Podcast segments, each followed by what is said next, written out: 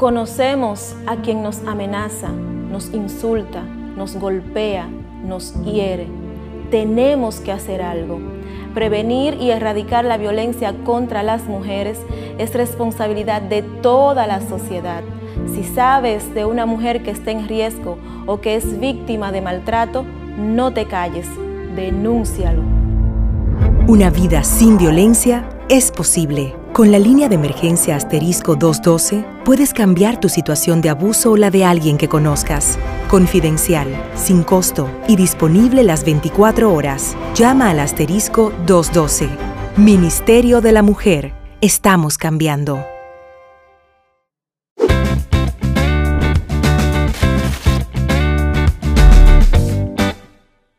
Morla, doctor Morla. Doctor Rafael Morla. Doctor Rafael Morla. ¿No te molesta que te que o sea, tu papá se llama así mismo también? Se llama así, es doctor también. exacto. Y la gente busca Rafael Morla en internet y sale tu papá. Entonces hay que poner actor o bailarín o dramaturgo. O Rafael Stalin Morla. como el dictador ruso. Como el dictador ruso. Stalin. Stalin. Sí, que papi era comunista y mami también. ¿Y, te pusieron eso? Y Stalin era un ídolo de esos. ¿Y por qué no te quedaste con Stanley Morla? No, porque mi primer nombre es Rafael, mi segundo nombre es Stalin. Sí, yo sé, pero regularmente los hijos... No me gusta Stalin. De ah, hecho, yo Stalin lo, lo convertí en una S. De Stalin solo queda la S. Yo en algunos textos escribo Rafael S. Morla. Muy bien. Sí, de la... Morla, tú eres actor, bailarín, dramaturgo y ahora también director de la Escuela de, Nacional, de, Arte, Dramático. ¿Con cuál tú te sientes más cómodo? A ti te gusta escribir mucho y tú eres muy bueno escribiendo. Sí, ese realmente, yo lo he comentado en otras entrevistas, eh, mi mayor talento con el cual, el cual disfruto y el cual he cultivado más tiempo eh, ha sido la escritura. Okay. Y no solo dramaturgo, de hecho yo empecé escribiendo narrativa, poesía eh, cuando era niño, pero las poesías eran horribles. Tengo un librito de esas poesías horribles, o sea, y narrativa. Y cuando siempre escribía y tal, y de hecho decidí estudiar teatro eh, porque quería representar las cosas que yo escribí, eh, escribía. Y por eso entré al, decidí, tomé la decisión de entrar al teatro. Pero tú también te escribes, eh, has escrito cuentos. Cuentos, tengo dos novelas escritas no publicadas, las estoy mandando a concurso a ver si se me pega algo. Muy bien, muy bien. Pero tú también ganaste concurso. Sí, gané el segundo lugar en el concurso internacional de dramaturgia de Casa de Teatro ¿Y con mi obra Varones. Ajá, que se eh, presentó también. Que la dirigió Isabel Spencer en el grupo Teatro Maleducada, en el colectivo Teatro Maleducada, con quien yo comparto, he compartido muchos procesos creativos. Isabel Spencer y yo nos identificamos en nuestras búsquedas estéticas, políticas, ideológicas y hemos tenido ese tándem ahí maravilloso. Ah, tan afín. Sí. Mira, Morla, con eso que tú me mencionas, de que, que tú, tú la lees y, bueno, yo, porque yo escribí esto en este momento. ¿Te ha pasado con alguna obra que tú hayas escrito después de irte a estudiar el doctorado? Que tú dices, ¿y cómo yo escribí esto? Obras de teatro, mm, sí, hay muchas obras de teatro que las, ve, las leo hoy en día y mm, me dan vergüenza, porque realmente en el proceso, yo duré cuatro años viviendo en Madrid, en los cuales estaba haciendo el doctorado y tomaba clases de todo tipo, de escritura, de actuación para cine, de dirección, de teatro, de todo. Yo absorbí a nivel de formación bastante lo que fue la ciudad de Madrid y mm, crecí mucho a nivel de la, de, la escritura. Entonces como que veo muchos de esos textos y realmente me, me avergüenza un poco a nivel de la forma, pero te voy a decir algo para matizar. Sin embargo, a nivel del concepto me siento muy orgulloso de casi todo lo que escribo, a nivel del concepto y a nivel de la libertad. ¿A qué me refiero a nivel de la libertad? Yo nunca he tenido tapujos a la hora de escribir. Yo le doy allá. Y eso es algo, y, tengo mi propia voz. Yo he encontrado mi propia voz y eso es como un tesoro para toda persona que escriba. Y entonces, por ejemplo, esos textos que yo veo, de los cuales me arrepiento, pero por lo menos digo, wow, qué, valiente fui al escribir este tema, o mira qué original el planteamiento. Tal vez me arrepiento, me da un poco de vergüenza como a nivel de la forma.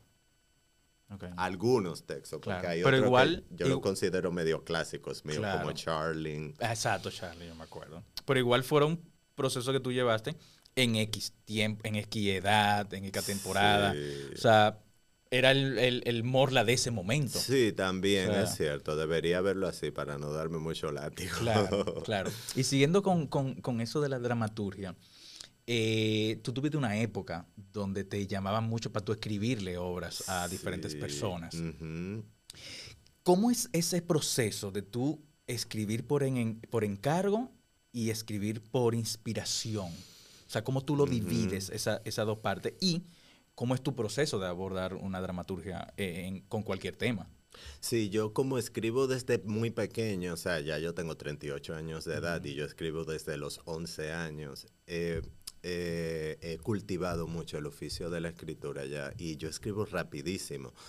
No digo que todo lo que escribo de un tirón es bueno, obviamente y, eh, Luego realizo un proceso de reescritura y de edición que es bastante tedioso y de cortar y de agregar, etcétera.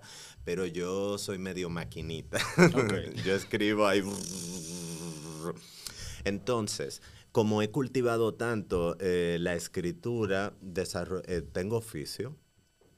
Tengo un oficio de escritura, entonces eh, también tuve la suerte eh, y el privilegio de que mucha gente me buscaba para escribir obras de encargo.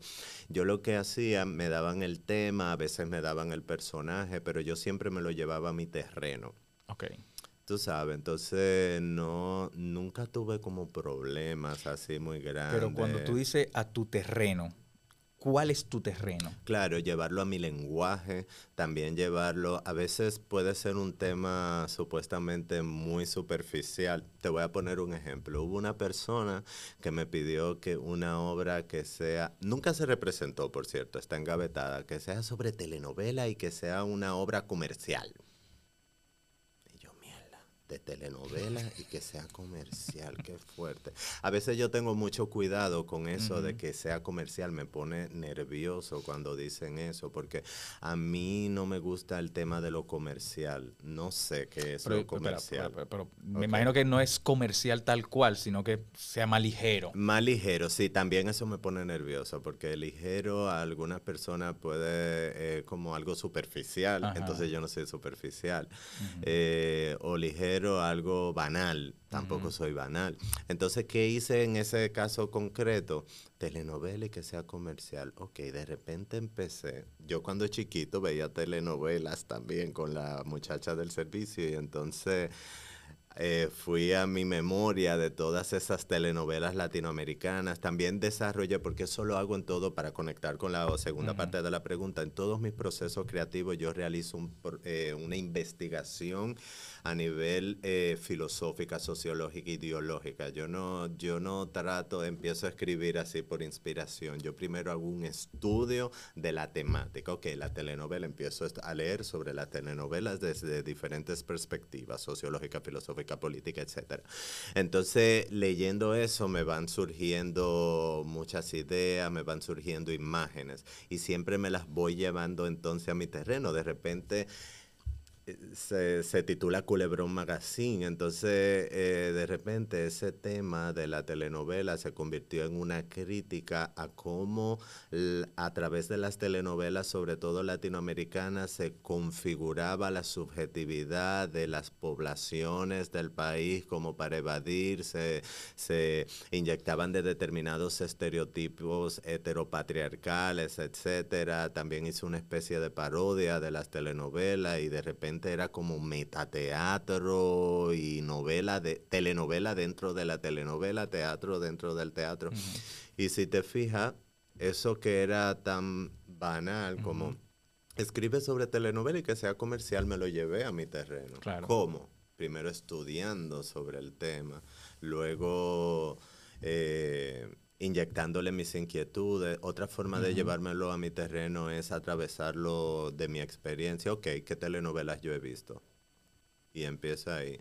Y, y, bueno, y eso es parte de mi proceso, leer mucho, después también escuchar toda clase de música o música que de repente me, me se relacione un poco con, con, la temática. O, por ejemplo, me veía, todo, oía mucha música de telenovelas famosas. Muchachitas, todo lo podemos conquistar. se confunden si Chica la Silva, por ahí. Marimar. Entonces de repente empezaba a escuchar todo eso. Y bueno, eh, eso con respecto a ese proceso. Con Charling, el monólogo del cual me siento más orgulloso porque es el que más me representa como artista, como individuo, como todo. Es increíble. Yo a veces siento que yo no he vuelto a hacer algo como Charling. O sea, yo creo que eso fue lo último. ah, no, mentira, después de fue, después fue Barone. Sí, pero Barone fue una obra que dirigió Isabel, que yo actuaba hacía el personaje de Rosario. Eh, no, pero yo presenté hace cuatro años mi último monólogo, o hace tres años, testimonio del masaca.com, que era un youtuber que quería ser el youtuber, ah, sí, sí, sí, de YouTube, que usaba audiovisuales. En Guloya, creo que En Guloya lo presenté, sí. Sí, sí, ese sí me acuerdo. Y ese me gustó, pero es que como Charling, o sea, que lo actué, lo dirigí y lo escribí, eh, y a nivel de la apuesta, o sea, yo metido en un inodoro, 55 minutos hablando de defecación y desarrollando una filosofía sobre la defecación como forma de, romper con la saturación. Y eso eh, que nos eh, la saturación que nos da el sistema capitalista. Y eso se conecta con mi compañía mi grupo de teatro, que soy yo solo. bueno, que se llama Movimiento Saturado. Pero hay muy pocos grupos de teatro que son que sean más de dos personas. O sea, son se puede contar con, la, con, la, con, una mano. sí, o sea, siempre o es uno o es la pareja. Sí, también, eso, eso es un tema de estudio definitivamente en el dominicano. Exacto, eso, si no, no, si no es pareja, es muy difícil de que se sigan, se sigan manteniendo. Tú me hablas de que tú llevas a tu terreno eh, la propuesta, pero si es un encargo, esa persona te encargó algo. Es complicado, sí. Sí, bueno, me imagino que cuando tú le muestras, mira, esto es, conchale, pero eso no fue lo que yo te pedí. Sí, me ha pasado. Eh, yo lo que hago es que no escribo la obra de un tirón. Yo empiezo a escribir eh, varias escenas, o por, actos y, y le muestro. También, yo no sé si es un truco que yo hago, pero como soy actor, yo a esa persona le leo los textos. Entonces, ya tú sabes, yo se los actúo. Ay, Dios mío. Lo va, lo va engatusando por ahí. Sí. y entonces de repente, casi siempre se enamoran, pero siempre me dan feedback. Mira, no me gustó esto y qué tal si quita ese personaje. Yo también he desarrollado la receptividad. Yo soy muy receptivo y muy empático. Y yo trato de meterme en tu cabeza. De lo, mismo que tú dijiste de, de, del agua con gas. igual que lo que yo pedí para tú compenetrarte con tu invitado, pues yo mismo hago algo parecido. interesante. Con las personas que de encargo, empiezo a hablar con ellos un rato para escuchar cómo esa cabeza piensa, a tratar temas diversos no necesariamente relacionado con lo que me está pidiendo. Después va esa parte de lo que me relacionado con lo que me está pidiendo. Entonces, como yo soy receptivo y empático, logro desarrollar esa química con esa persona y pero sin dejar de mantener mi esencia. Ok. Yo creo que eso es fundamental, o sea, lograr mantener eh, tus ideales, tu esencia, tu, visión dentro de las cosas que tú hagas, aunque, aunque sean por encargo. es, es, sumamente interesante. Claro, para uno que está en este mundo, pero para otra persona que te esté pidiendo eso porque lo que quiere es hacer la obra y bueno, ya esto es, y esto es lo que yo quiero y con eso yo voy a buscar mi cuarto. Sí, pero te voy a decir algo, hay un matiz. Yo ahora estoy con la palabra matiz porque para mí todo en la vida tiene matices. Las cosas no son ni negras o blanco, blanco sobre negro, o sea, hay matices. Eh, hay un matiz con respecto a eso y es que yo no acepto todos los encargos. Independientemente de que tú me des, bueno, si me das dos millones de pesos. no lo tengo. pero ok, pero ¿cuáles son las cosas, y perdón que te interrumpa, cuáles son las cosas que tú dices, mira, no, yo no, este encargo yo no lo voy a coger? Por ejemplo, no me ha pasado, pero para ponerte un ejemplo, qué sé yo, que me pidan una obra con un personaje de Hitler y que sea como una apología a Hitler. No lo voy a hacer. O una obra de personajes eh, homofóbicos. ah, ok. Yo estaba en una obra donde estaba Hitler. No, no, no, no, no, pero eso no. Era una sátira. Exacto, eso es diferente, que se le critique, que se burle, que se vean lo, la parte humana, también la parte terrible, la, o eso que hablaba la filósofa Hannah Arendt, la banalidad del mal, refiriéndose a toda la cuestión del nazismo, y etcétera. Eh, no, pero yo me refiero al enfoque. Yo no voy a hacer una obra que sea ni homofóbica, ni racista, ni, ni machista, qué sé yo, que tú me pides un personaje de un tipo que esté todo el tiempo hablando mal de la mujer y que las mujeres son un objeto y que en la obra ese personaje no tenga un, arco de transformación en el cual se pueda ver una crítica a eso que está diciendo, super machista, etcétera, yo no acepto esos encargos. Ah, ok. Está bien. es válido. Tengo mis límites. Claro. Tú sabes, tiene que ser obras con las cuales yo me identifico hasta, hasta, tú sabes, hasta cierto punto, hasta cierto punto no, que yo me identifique, por eso te digo que me la, por algo me la llevo a mi terreno. Claro, claro, claro. y si no, ¿para qué me buscaste? Hay otros dramaturgos por ahí. Sí. Tú sabes, entonces yo no es que tampoco estoy buscando para, para comer. Aunque sí debo decir que yo he picoteado bastante por eso la dramaturgia. Por eso te pregunté, porque tú tenías esa época de era sí, mola, mola, mola, yo mierda. Pero, hubo, hubo eh, hace tres años, cuatro, que se presentó la obra Varones que dirigió Isabel Spencer, que yo actuaba, se presentaba en casa un fin de semana en casa de teatro y al mismo tiempo se estaba presentando el banquete que yo escribí, dirigí, eh, la obra El banquete eh, que la dirigió Claudio Rivera en el Teatro Guloya. Al mismo tiempo se estaban presentando dos textos míos. Entonces, sí, yo puedo decir que he tenido ese privilegio. ¿Tú crees que así hace falta, bueno, ahora está el codrama y eso?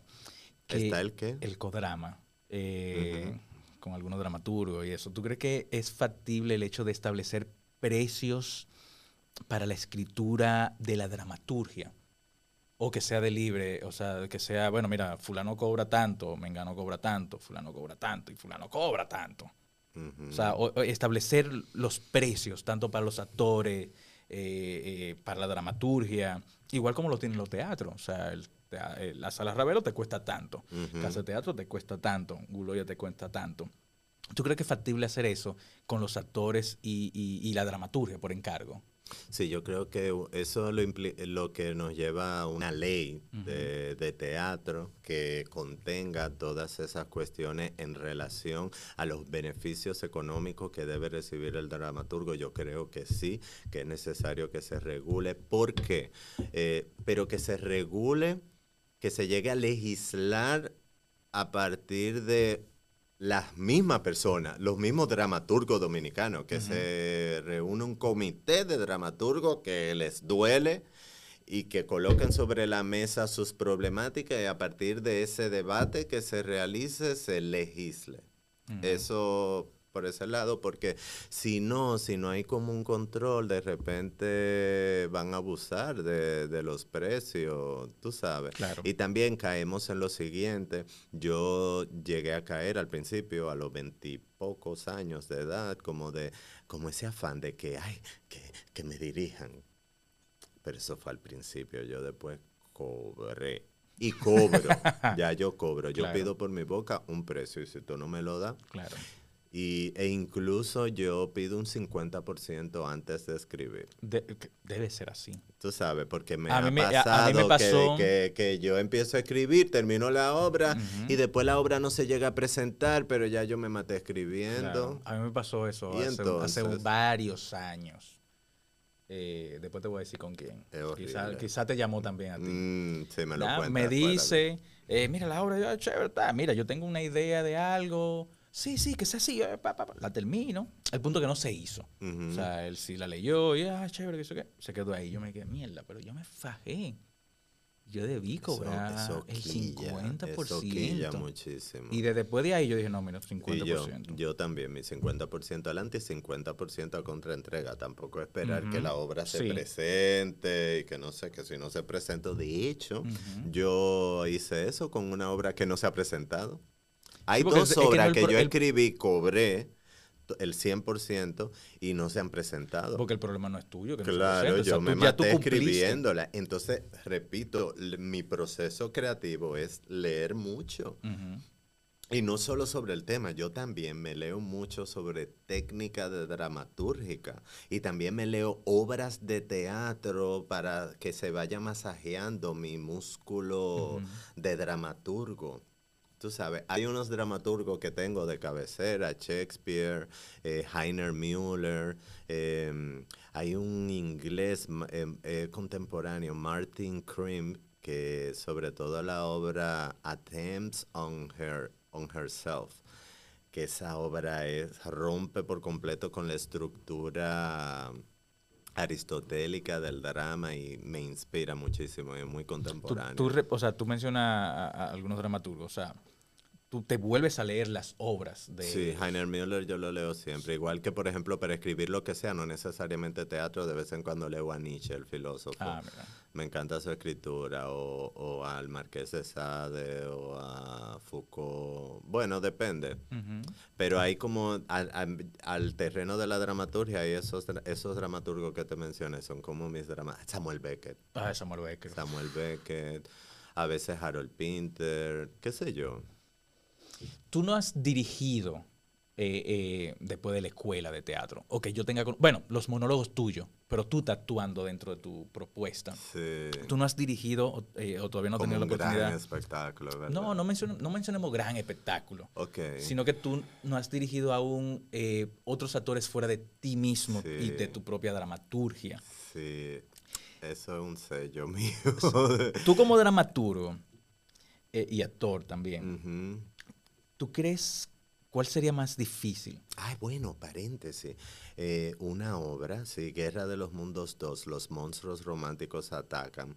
Una obra de 20 minutos. Eh, em, la actriz era Isabel Spencer y yo actuaba con ella. Éramos nosotros dos. Ahí la dirigí. ¿Pero y cuándo fue eso? Eso se presentó en un, ¿cómo es que se llama esto de teatro corto de Guloya, bolsillo no? Eh, teatro por un, tubo. En un teatro por un tubo del 2016. 2016 por ahí. Es verdad, no sí, me acuerdo. Sí, fue un y actuábamos los dos y fue súper divertido, súper maravilloso. Qué chulo. Y Isabel Spencer, una actriz excelente.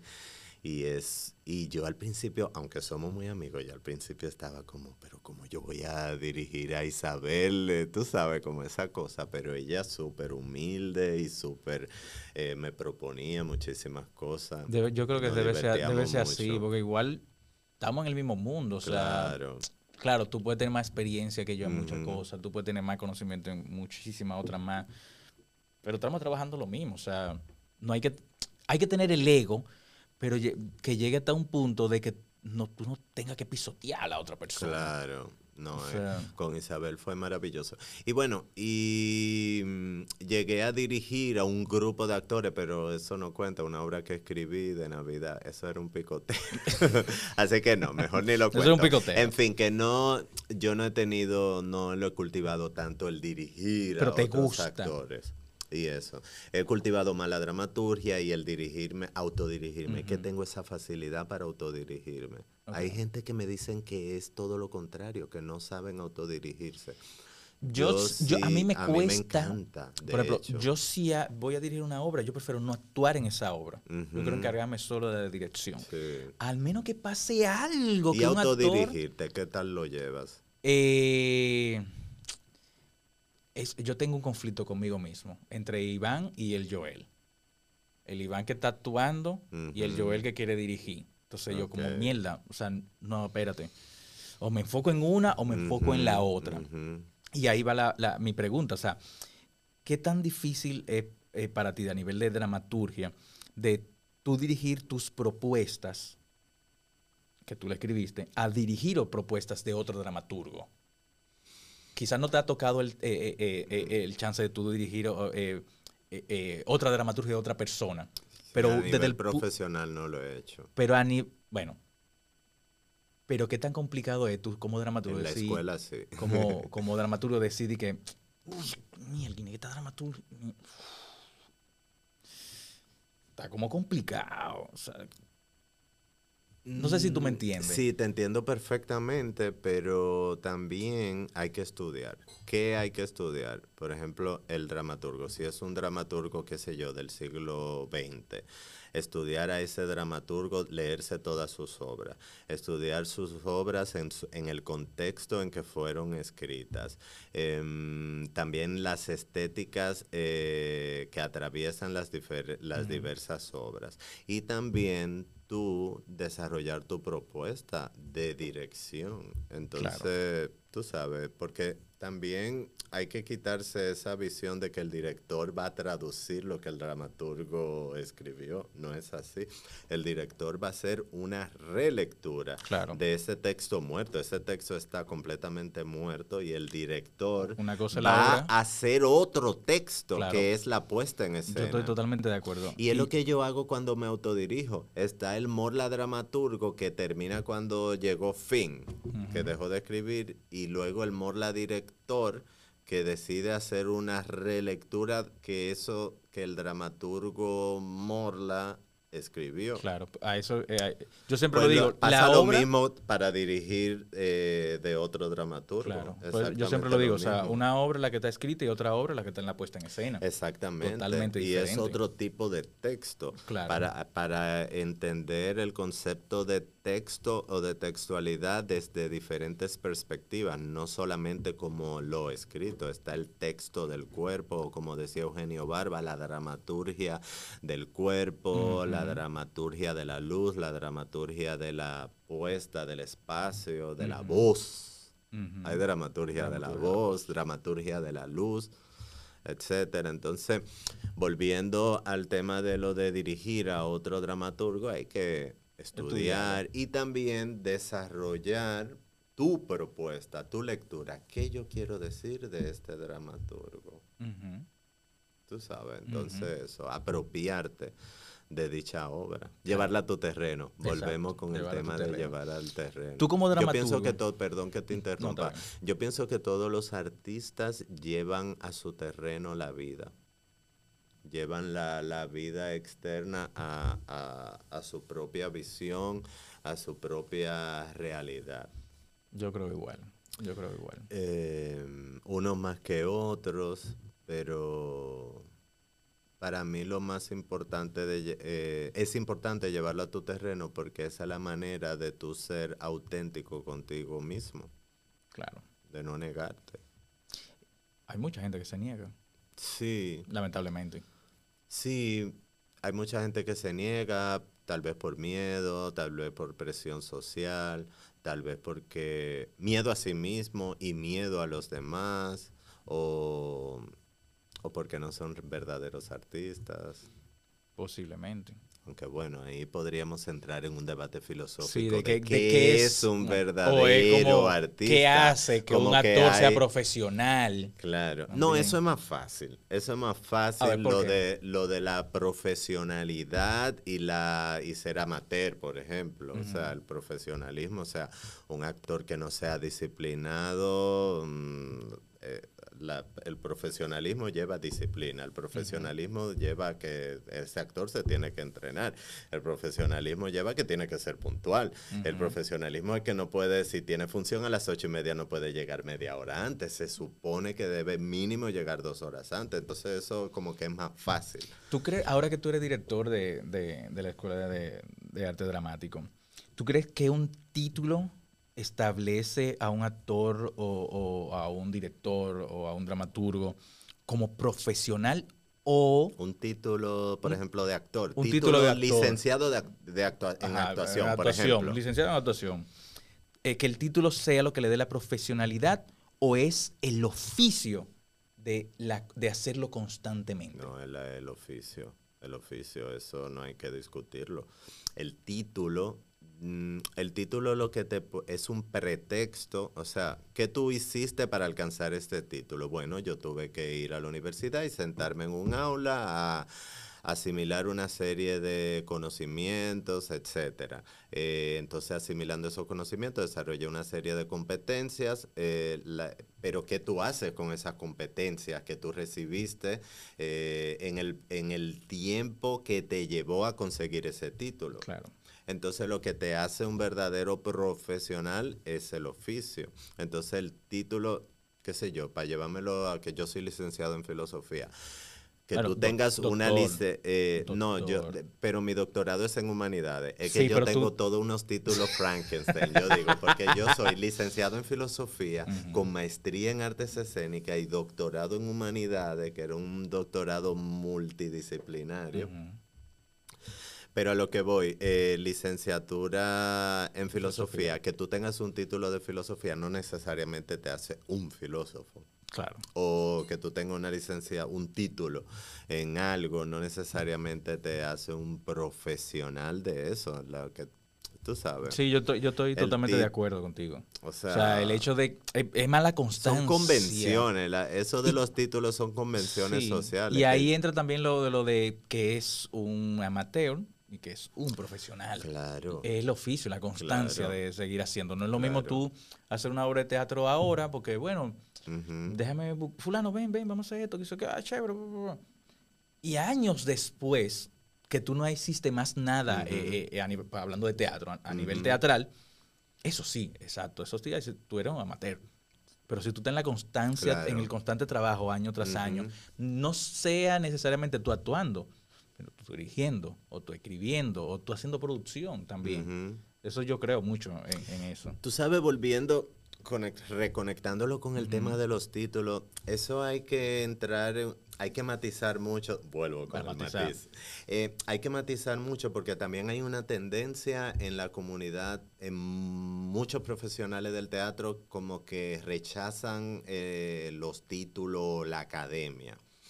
Eh, ¿A qué se Yo creo, es que yo te voy a hablar desde mi experiencia. Yo he estado en las dos. O sea, yo he, eh, tengo el título más alto que se pueda tener en la academia, que es de doctor, pero yo me he fajado en teatro. O sea, yo te, o sea, yo he sido actor de una compañía de teatro, bailarín de una compañía de danza, he dirigido, he escrito teatro. O sea, yo tengo una praxis que está sustentada también por esa parte académica, teórica y de los títulos también. Yo creo que eh, lo ideal es lograr esa conjunción de, ambos, pero ahí entra el matiz. Eh, tú puedes no tener ningún título y tener una obra monstruosa que merece tener un título de doctorado. ¿Entiendes lo que te quiero decir? Más de dos años de arduo trabajo demuestran la voluntad de una gestión dispuesta a solucionar las necesidades de la gente. El saneamiento de más de 40 kilómetros de cañadas, junto a la construcción de Cristo Park, que impactan a más de 1.200.000 habitantes. Llevar agua a decenas de barrios con más de 20 años sin este servicio, además de la corrección permanente de averías para mejorar la distribución son algunas de las obras que dan constancia del cambio con rostro humano. Con hechos, no con palabras. Seguiremos construyendo una gestión histórica. Corporación de Acueducto y Alcantarillado de Santo Domingo, CAS. Que también el tema de los títulos es como una convención social que no necesariamente es determinante de que tú tengas eh, eh, el talento, Se, la competencia. se dice algo. socialmente que no, tú no tienes un título, tú no vas a llegar a nada en la vida. ¿Entiendes? Entonces eso es relativo. su- y subjetivo también, claro. Sí. O sea, eso no, no- no te garantiza. Sí es cierto que los títulos en determinadas sociedades te puede abrir puertas que si no los tienes. Sí es cierto también, para no satanizar a los títulos, que el tiempo que tú hiciste tu licenciatura, tú estabas fajado leyendo Claro. y adquiriendo conocimiento, una maestría, o sea, perdón, tiene un mérito. Claro. ¿Sabes? Lo que quiero es como no, no hacer una apología extrema de los títulos y caer en la titulitis, pero tampoco quiero hacer una satanización de Claro. los títulos. Yo soy muy pro de que se estudie. Exacto. Yo, Tú puedes, Juan Bosch no tenía título y qué genio era ese hombre, qué estudioso, tú sabes. y hay muchos que hay mucho título y ¿entiendes? vacíos en la cabeza. Sí, Sí. completamente. Yo he tenido conversaciones con algunos doctores que yo digo, bueno, ese doctorado. o sea que. Dios mío, mm, Te lo juro. Pero yo soy muy pro de, de estudiar. A mí Sí. me gusta estudiar, pero lo que a mí me interesa, estudiar. No, no, no estudio de que vaina de que porque, ah, sí, tú tienes que estudiar esto, porque esto es lo que te puede dar dinero. Esto es lo que te va a dar éxito. Esto es lo que te va a dar tal cosa. No, yo estudiando lo, estudié lo que me gusta. Sigo estudiando lo que a mí me gusta. Claro. Que es con relación al arte. O sea, ya sea en cualquiera de las ramas que, que, es- que, se, que, que, que haya. Y eso yo se lo digo mucho a mis estudiantes. O sea, estudia lo que a ti te gusta, no lo que, lo que te quieran implementar eh, eh, de- de- en la sociedad o la familia. Sí, yo estoy de acuerdo También hay con que ver- y eso. perdón Me que pasa lo mismo con la lectura. Yo leo lo que me gusta. Sí. Porque cuando tú A mí me lees cuesta y leer- estudias lo que te, te gusta, tú te conectas con eso y el conocimiento eh, crece Claro. y se sedimenta Claro. En tu cuerpo. Hace unos incluso. años yo os decía, "Ah, yo leo todo lo que me cae en la mano. Y haciéndome una autoevaluación, yo dije, concho, pero no es verdad, no es que yo leo todo lo que me cae en la mano, Nietzsche yo lo, lo dejo. decía, el filósofo Nietzsche, que solo lee, que leas lo que, lo que te guste, no leer simplemente por obligación. Al final yo dejaba la Y lectura a la creo que mitad. Borges también. Bueno, no estoy muy No seguro si Borges Borges. Pero eh, yo prefiero leer eso que me conecta y que me gusta, no obligarme a leer. Porque Claro, al ¿de menos que, como tú mencionaste hace un rato, de que tú tienes que hacer una investigación para X trabajo dramatúrgico, tú lees partiendo de, de eso. Ya, pero por ejemplo, tengo el deseo de hacer esa investigación Claro. y para hacer esa investigación me tengo que leer esto. Entonces, el leerlo se convierte en un placer porque Ujú. eh, el, el resultado que voy a obtener es que voy a terminar esa investigación que deseo realizar. Claro, claro. Entonces, eh, es por ahí. Es o por sea, ahí. mira, tú mencionaste hace un momentico que tú formaste parte de una compañía de danza. Pero de la Compañía Nacional de Danza Contemporánea. Ajá. Cuando, cuando salió, tú fuiste de, lo- de De, los, los fundadores. de los fundadores. Sí, Pero tú venías de la escuela de teatro. sí. Terminaste la escuela de teatro. ¿Qué pasó que tú decidiste?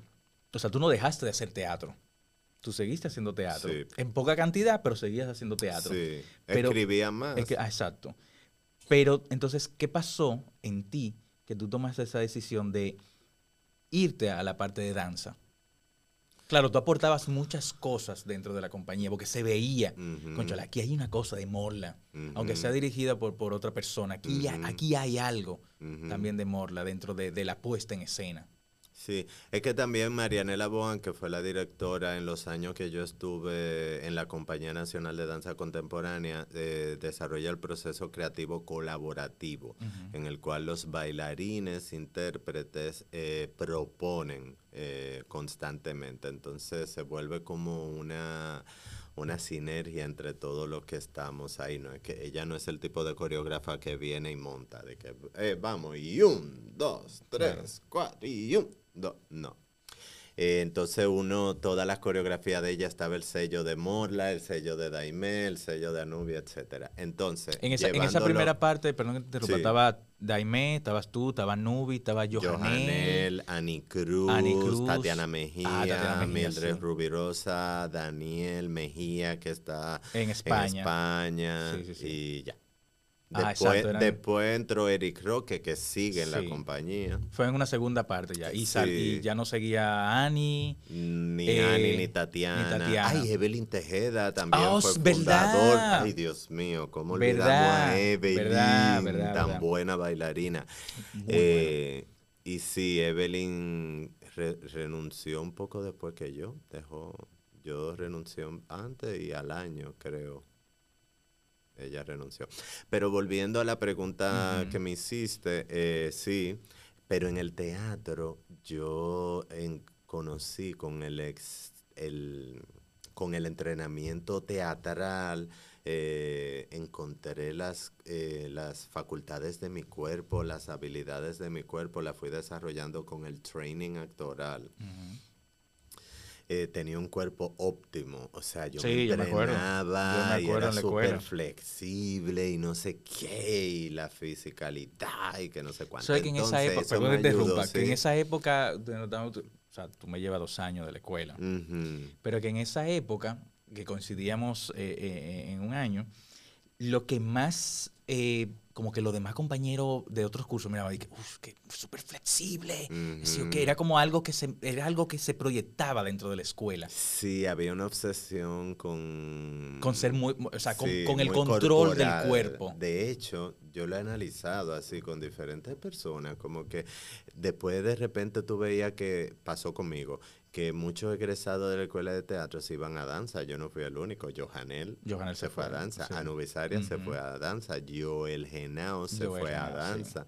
O sea, había algo excesivo no lo digo como algo malo, aunque la palabra excesivo suena como que más de la cuenta, pero... Sino que de seguir explorando corporalmente. Exacto, había algo que se entrenaba de muchísimo el cuerpo en la escuela de teatro, que había personas que terminaban yendo a la danza, que fue lo que me ocurrió a mí. También a mí me, lo que hizo que se concretara más eh, lo de entrar en la danza fue Tatiana Mejía y Julio Joseph. Ah, Julio con ellos dos, eh, yo me meto. de Tatiana Mejía coreografió Huellas de la Ciudad, eh, un espectáculo de ella donde buscó actores. Yo estaba y yo ¡Ay, tú estás! ¿Tú no te acuerdas, Que lo grabamos en la zona colonial. yo creo que debo tener ese video por algún lugar. Sí. Yo me acuerdo, yo me acuerdo. Wow, éramos todos actores. Sí. Ahí bailarines eran Julio, que es actor. Ajá. Y eh, Tatiana, que, era, la que también estaba bailando. Pero después y Tatiana, pero después todos éramos actores.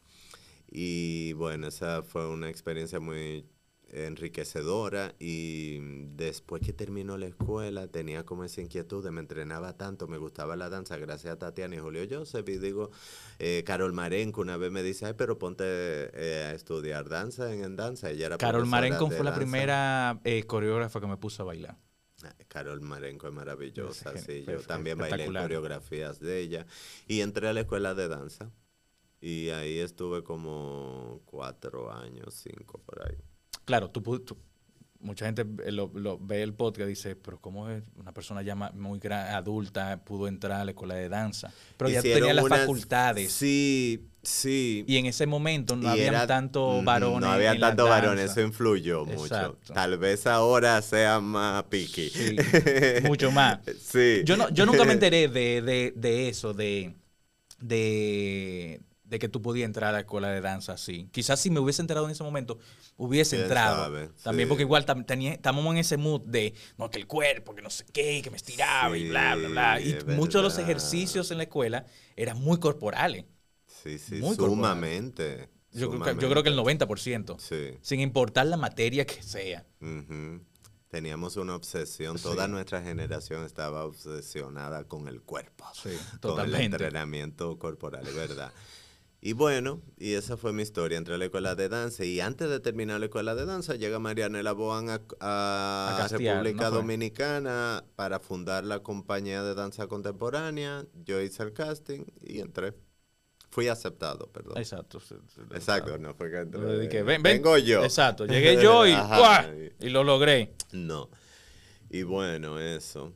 Eh, Después de ahí tú decidiste, o sea, tú te renunciaste, seguiste haciendo alguna cosa y te fuiste a estudiar. Yo en el 2016 me fui a hacer la maestría, yo seguía siendo bailarín de la compañía, pedí un, y actor del rodante. Es que yo ah, hice las dos durante tres años. Yo estuve en los dos, en las dos compañías. Yo estaba en el Teatro Rodante como actor, que lo dirigía Carlota Carretero en esa época. En ese momento tú estabas, era tú, Billy, eh, y Indiana, Indiana Iván Aibar. Iván Aibar, sí, pasaron mucho después. Después se integró Isabel Spencer. Entonces, en el 2016, después de siete años en el rodante, y. Ah, no, yo duré tres años en las dos compañías. Pero a ver, antes de. Tú saliste de la escuela de teatro y yo creo que no pasó un año y, te, y estabas en el rodante. Sí, no. Carlota, yo estaba en tercero y Carlota le preguntó a Bienvenido Miranda, que era el coordinador académico de la escuela, ¿qué estudiante así bueno y que no sé qué? Y él le dijo de mí, de no sé quién más. Y yo hice el casting y yo no había terminado la escuela y ya yo estaba en el rodante con Carlota. Sí, sí, era algo, era algo así. del teatro.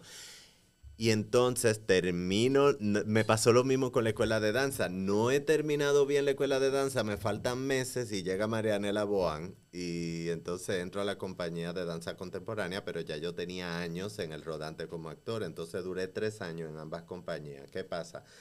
Ahí me, era como una cosa, una bipolaridad, porque yo terminaba como actor, va, quitaba, le daba el botón de actor para encender el de bailarín, o sea, era una ¿Cómo tú te hacías porque ambas compañías, eh, una ensayaba en la mañana, la otra también. Hubo cierta flexibilidad en los primeros años. Marianela Boan quería que yo estuviera ahí y, por ejemplo, yo no cogía las clases de la mañana. En la mañana tomaban clases y los ensayos empezaban a las 12.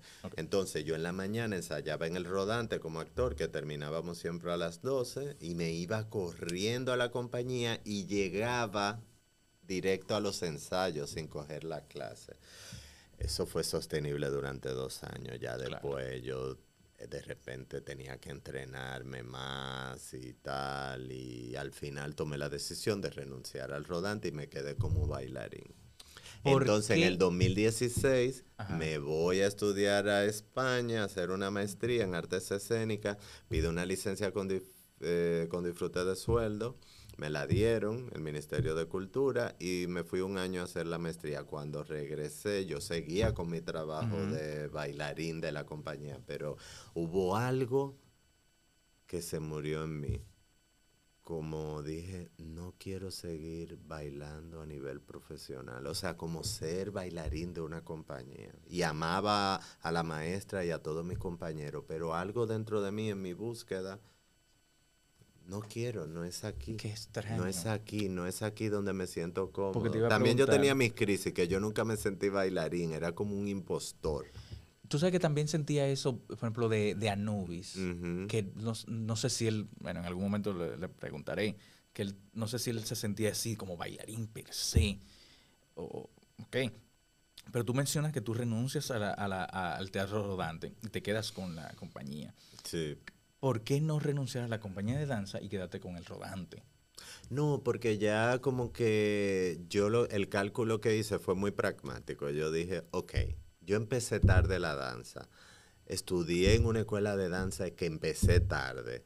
El bailarín, la vida de un bailarín es más corta.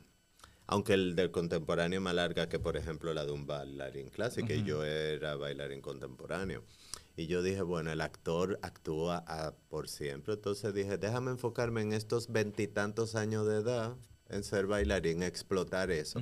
Además, también me estimulaba que viajábamos que a diferentes países y no sé qué. yo dije, ay, no, me quedo aquí, tú sabes. claro, era, de la, era de la fue de la porque creo que no están viajando tanto ya. En ese momento fue de la compañía que más viaje al extranjero tuvo representando al país. Sí. La que más.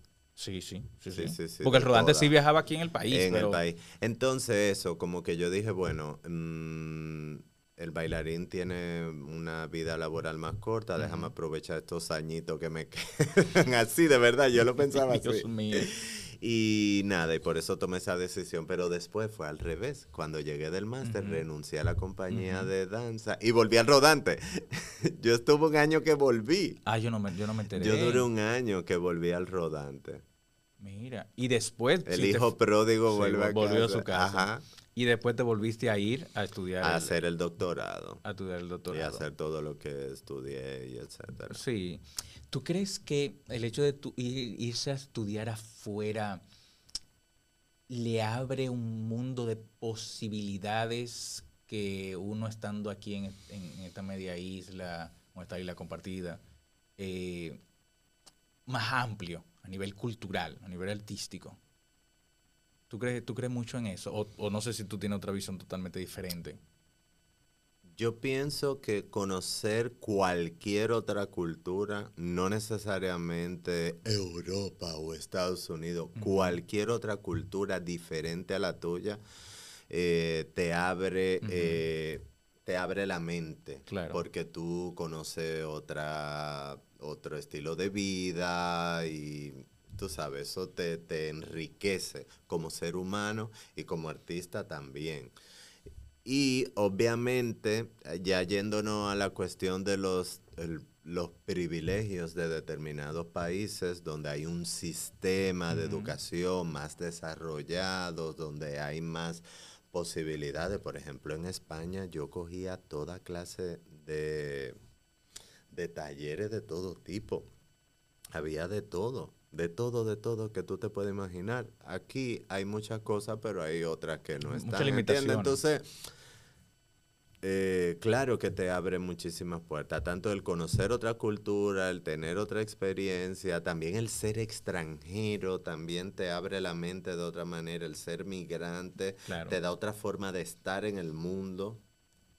Más liberal eh, en otros lugares, o sea, no, no, hay, o sea, no hay ese miedo de tu ser. Pero yo te voy a decir, yo siempre fui yo aquí.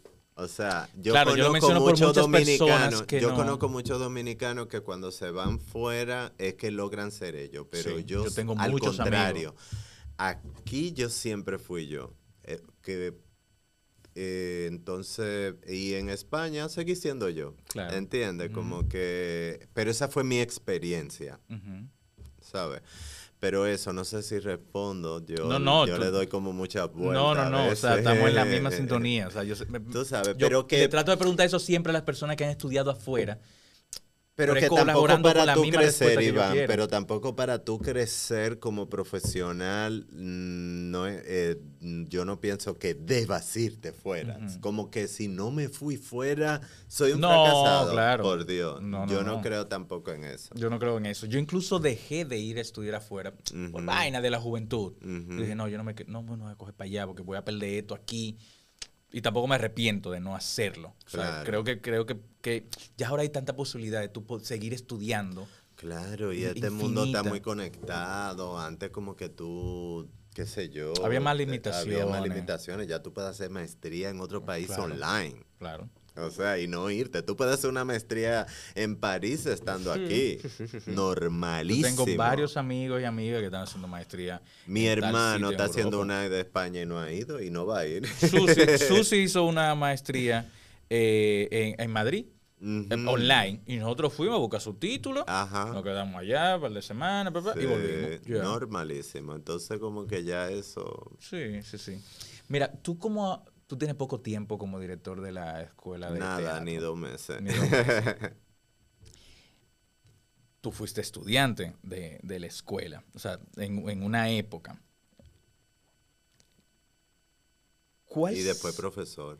Sí, después profesor, ¿verdad? Bueno, estudiante, profesor y ahora, y ahora director.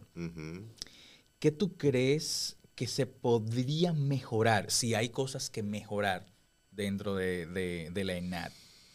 O sea, ya sean, vamos a hablar de a nivel de estructura física, porque eso siempre hay que mejorarlo. Me refiero más al, al, al currículum educativo de, la escuela. ¿Qué se podría mejorar dentro de, de, tú como director con tu, con tu nueva visión, con tu visión mucho... O sea, no sé cómo, no sé cómo, cómo, no tengo las palabras exactas con tu visión más fresca, eh, que, que, tú puedes llevar a, la, a, la, INAT ahora, a nivel de, de, currículum, principalmente?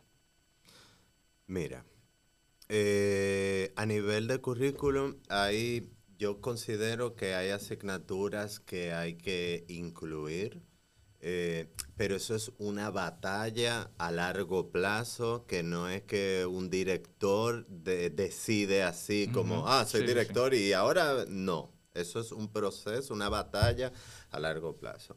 Hay un perfil que yo considero que es necesario eh, impulsar o reimpulsar en la ENAD, es lograr inyectar a al egresado de un pensamiento crítico en el cual pueda abordar de una manera crítica y profunda sus procesos creativos, su concepción de la actuación, de la dirección, de la dramaturgia, etcétera, que no sea solo que son, somos entes sociales, entes pensantes, no solo somos talentosos. Claro no solo somos buenos actores que nos vamos a lucir y no sé qué, somos entes dentro de una sociedad que somos vehículos de un mensaje.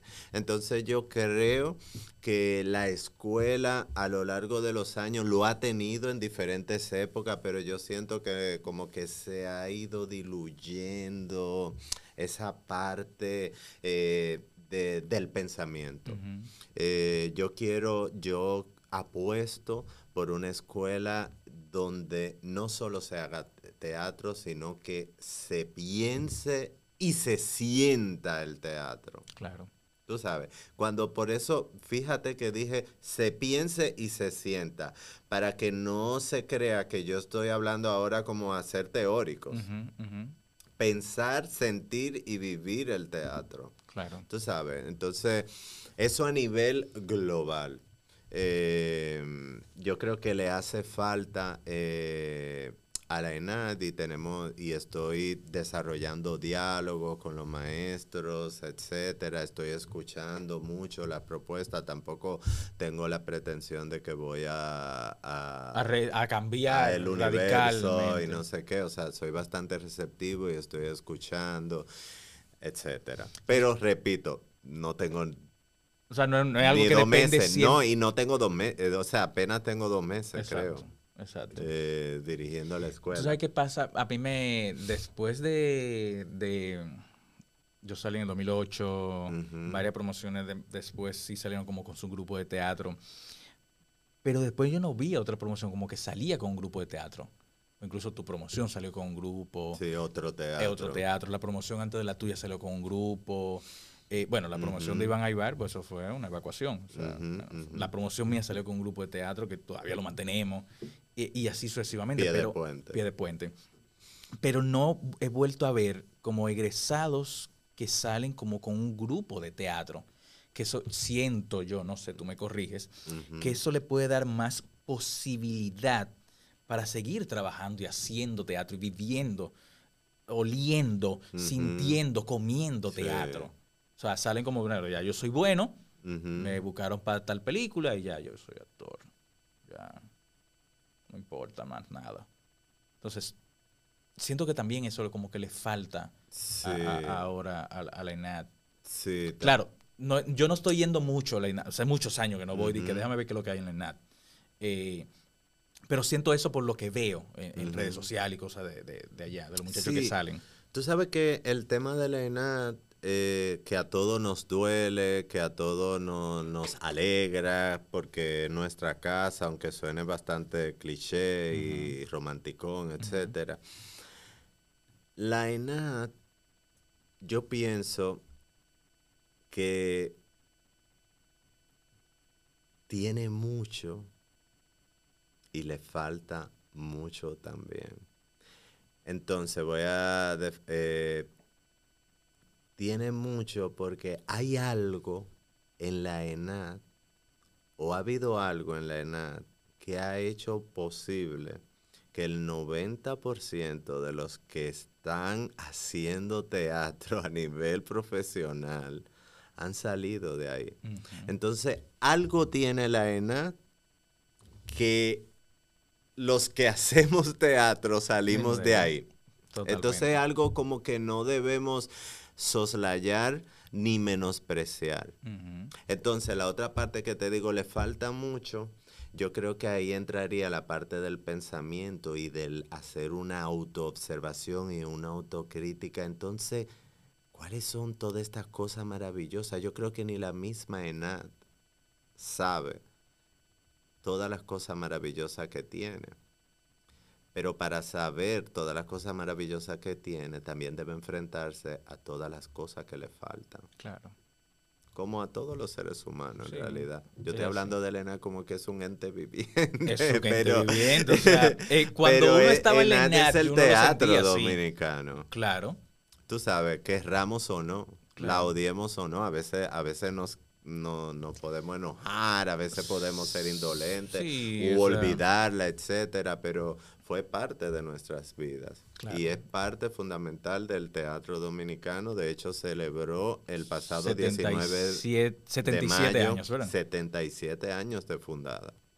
Y lo celebramos ahí en la escuela junto con la Compañía Nacional de Teatro, que nacieron juntas como una y después fue que se separaron. Está muy interesante. Yo te, yo te, eh, eh, eh, te deseo mucho éxito. Ay, gracias. ahora en esta etapa de, la dirección del, del ENAT. y que todo fluya. Sí, hasta ahora está fluyendo. Yo he sentido mucha aceptación y mucho apoyo tanto de mi de nuestra generación, o sea, todos los que somos estamos la misma generación. Sí, todos nos, o sea, tú y todos los de nuestra generación unánimemente están felices de que de que yo sea el director. Y eso por un lado me conmueve, me halaga, por, otro, lado, te mete presión. una presión para no defraudarles y no defraudarme, pero no solo eh, tampoco nuestra generación, también todos los maestros, no tengo ninguna queja, o sea, ha sido como bastante fluida hasta ahora. La, Como que fue una decisión bastante acertada. Y estamos trabajando muchísimo. Claro, que, para que, siga así. Relanzar y reimpulsar la ENAD. Que, que, logre estar en diálogo con el, con el arte contemporáneo, con la contemporaneidad a nivel mundial, con la contemporaneidad a nivel local, eh, con el sujeto dominicano del 2023 también. Y otra cosa que también le falta al teatro dominicano en general es mirarse a sí mismo también. ¿En qué sentido mirarse a sí mismo? Que nosotros podamos teorizar hablar y vivir sobre el teatro dominicano desde sus orígenes hasta la actualidad. Y todos carecemos un poco de eso. Sí, sí, sí. Tú sabes, que conozcamos nuestra dramaturgia así al dedillo, que lo podamos recitar. ¿Tú sabes por qué? Porque somos de aquí no por una cuestión nacionalista, es que si no conocemos del lugar de donde nosotros venimos, no nos conocemos a nosotros mismos y no vamos a poder ser nosotros mismos. Claro. Entonces, eso es una crítica que yo hago no a la ENA solamente, sino al teatro dominicano, aunque obviamente hay excepciones de gente que están bregando la dominicanidad en el teatro, etcétera, etcétera pero creo que en general nos falta, me incluyo, yo estoy en ese proceso de deconstruir esa parte y de abrazar, de hecho mi tesis doctoral eh, fue sobre las vanguardias teatrales en República Dominicana. 1970 al 2000. Hasta el 2000 llegué, nada más me circunscribí a esos 30 años y lo que yo vi sobre la historia del teatro nuestro fue maravilloso. Me puso, fue como un espejo, Iván.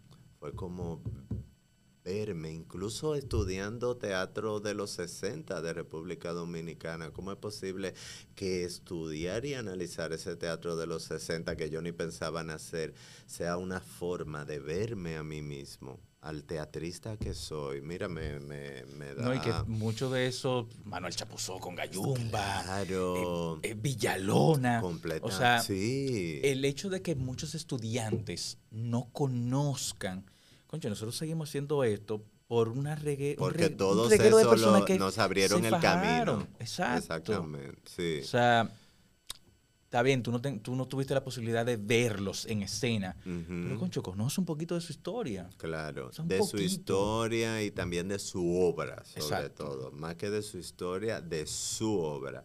¿Cuál es el discurso teatral Pues yo estoy seguro que nos que, están diciendo? muchos estudiantes conocen a Reinaldo Disla, que fue profesor de la escuela de teatro. O sea, después sí.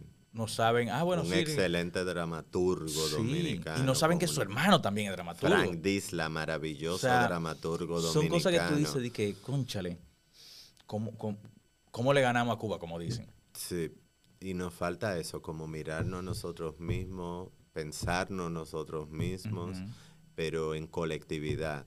Porque repito, hay pequeños grupos pe- o dos o tres gatos que lo están haciendo, pero como que esos, que, que todos nos estemos... Que estemos empapados Claro, de eso. Claro, yo creo que eso es un problema que tiene el teatro dominicano. Y eso, hasta que no logremos solventar eso, no vamos a, No, porque mucha a gente no- trascender de, sí, de aquí. es que a muchos no les interesa realmente conocer, o sea, sus, sus raíces teatrales. O sea, la gente que, que guayó la yuca antes, eh, lamentablemente, o sea, va a llegar un punto de que la gente no se va a acordar de, de Gayumba. O sea, las nuevas generaciones no se va a acordar de... Está documentado. esa Sí, pero no, no, no, no lo buscan.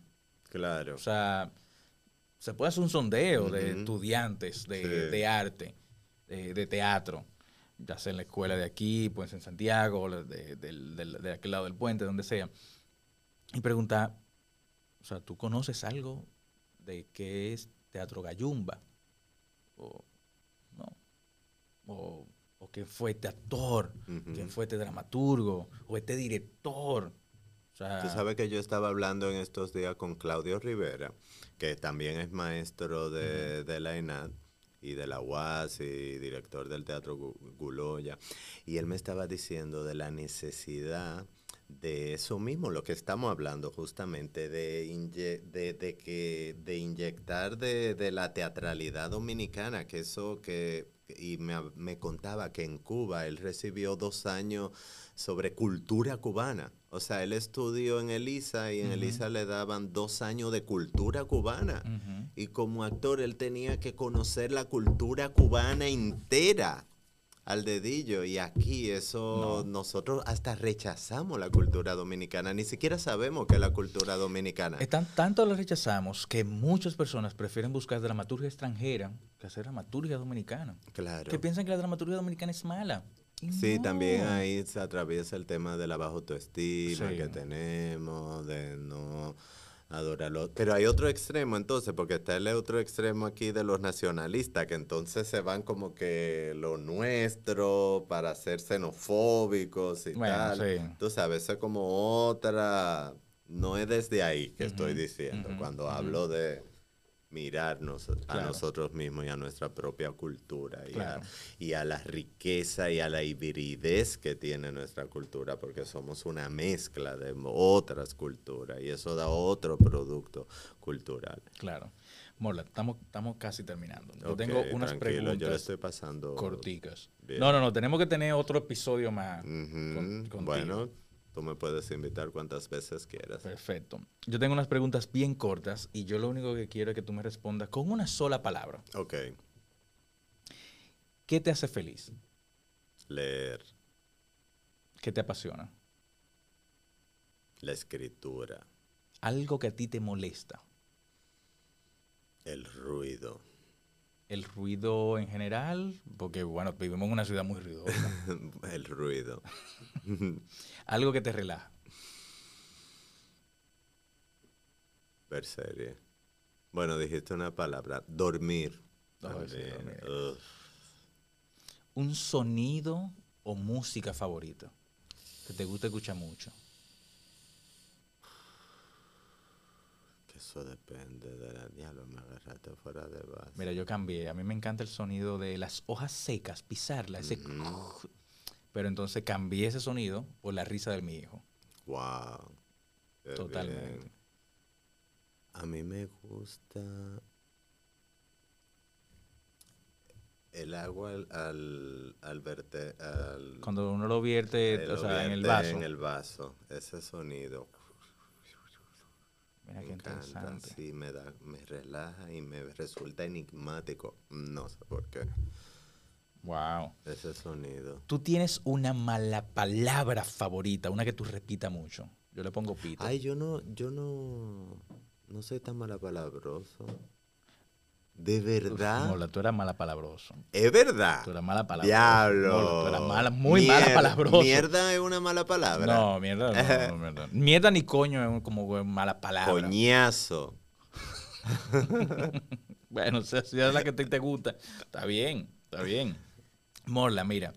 Eh, yo igual lo expresé, yo me sentí muy feliz eh, de que eh, te nombraran como nuevo director de, de Me sentí feliz porque, concha, es, de mi generación, o sea, es joven, está cogiendo la lucha, está dando la batalla, y que va a traer cosas nuevas.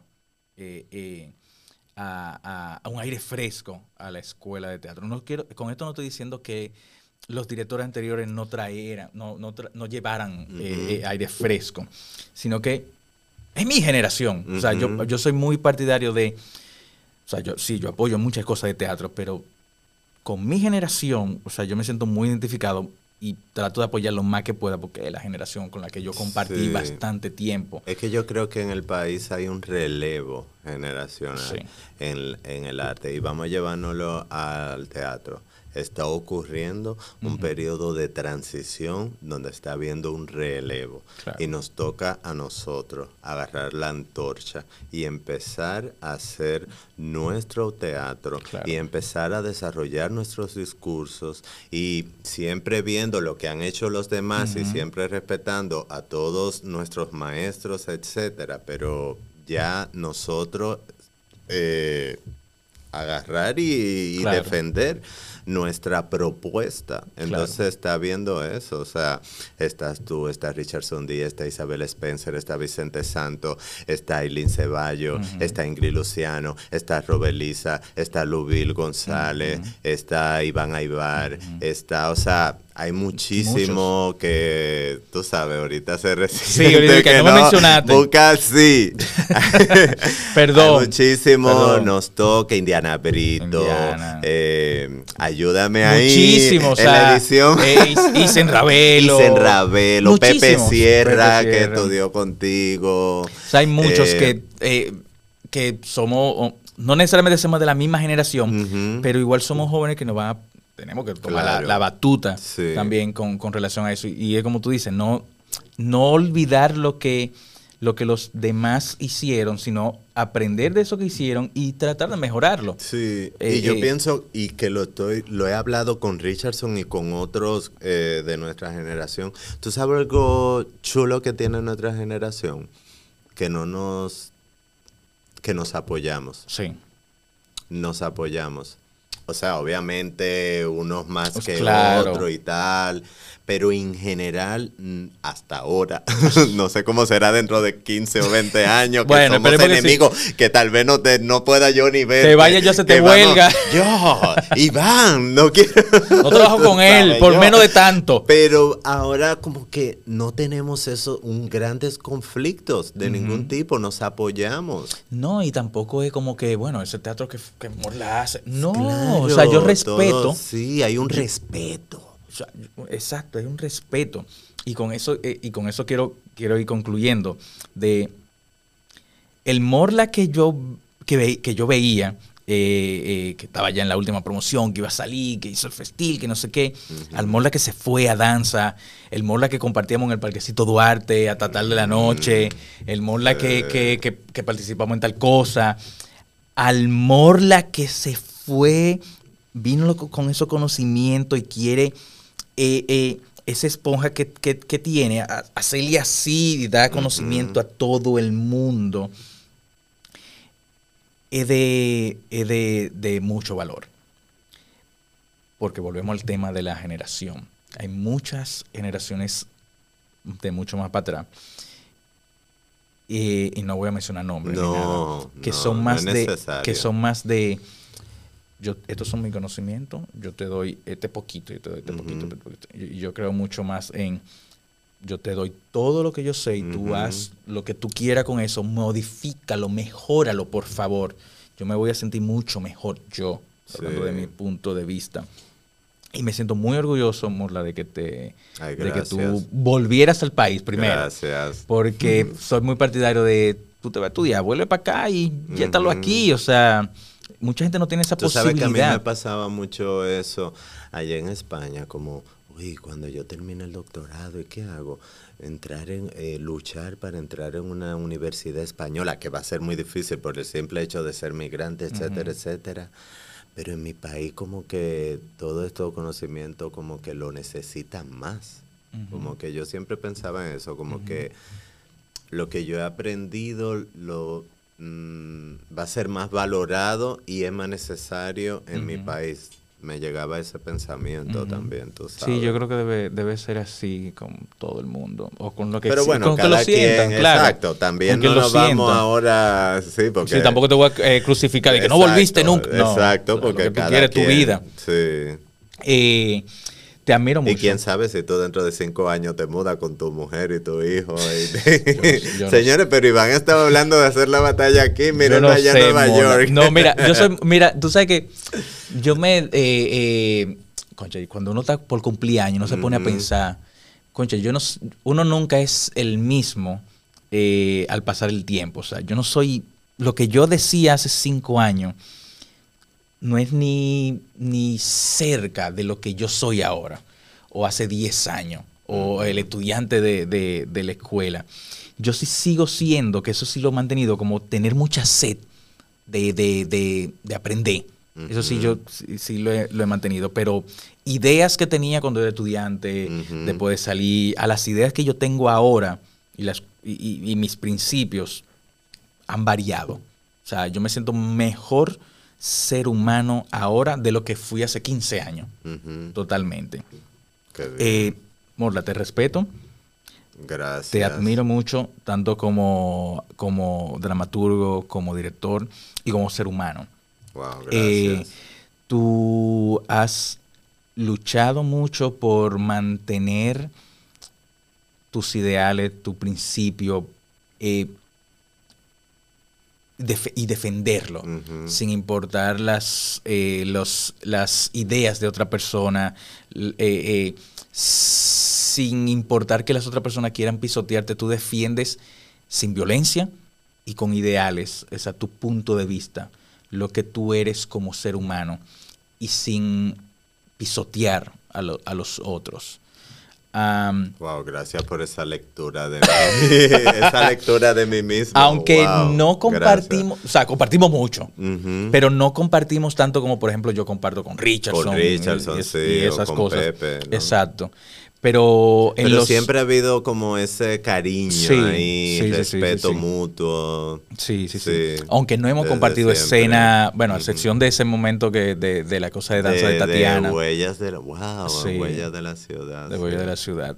Eh, aunque no hemos compartido escena juntos. Pero sí compartíamos escenario en Teatro por un tubo. Tú te presentabas antes y yo después y estábamos ahí en las patas. ¿Verdad? Te Ey, ¿cómo te fue? En, Teatro Boloya sí, llegamos sí, sí, sí, sí, sí, sí, es verdad, es cierto, es cierto. Así, no es, la misma obra, No es la misma obra, pero estábamos ahí, en el mismo ambiente. O sea, bueno, eso se podría decir que compartimos escenario juntos, prácticamente. O sea, porque Teatro por un tubo era como eso de me presento, viene tú y yo, así Yo pisaba el que tú sudabas, el escenario sudado por ti o viceversa. Exacto, exacto. Y Morla, eh, te deseo demasiado, mucho éxito. Wow, gracias. De verdad. Tú sabes que puedes contar conmigo para lo que tú necesitas, siempre y cuando de dentro de mi posibilidad. Bueno, ya, ya tú sabes que vas a dar un taller en el festín. Ah, sí, sí, sí. Déjame ya lo tengo agendado. el festín. Eh, el festín será del 20 al 23 de junio en la Escuela Nacional de Arte Dramático de Santo Domingo. Eh, de 3 a 7 eh, podrán disfrutar de múltiples obras de teatro realizadas por los estudiantes de la ENAT. 20 al 23, de junio. Por las redes sociales después. Sí, No, yo igual, mándame la, toda la info y yo la pongo en la descripción. ¿Los talleres son abiertos o solo para los estudiantes? No son solo para los estudiantes. Ah, talleres abiertos, eh, darás tú un taller, Pepe Sierra, Manuel Chapuzó. Eh, Isabel Spencer, Lorraine Ferran, ah, eh, talleres y charlas. bueno, habrá muchas sorpresas. Súper, se van a enterar por, por las redes sociales. Igual la vamos, la vamos a poner en, la descripción. Morla, gracias por estar Gracias en este a ti, lo pasé súper bien. Yo igual, yo igual. Con mi agua con gas. Sí, porque Morla no bebe alcohol. no. O sea que usted que se quedó hasta el final, gracias por, eh, por ver y escuchar este episodio. Puede seguirnos en las redes sociales, en Instagram, en Facebook, en TikTok. Entra a Patreon, slash, eh, patreon.com slash verduguísimo, eh, porque ahí van a ver la improvisación verduga de Rafael Morla. O sea que muchísimas gracias. Así que esto es improvisación verduga. Señoras y señores, esta es la oportunidad del siglo. Aquí tengo para todos ustedes el avestruz narcisista. Hola, soy Rafael Morla y no dejen de ver la improvisación verduga en patreon.com slash verduguísimo.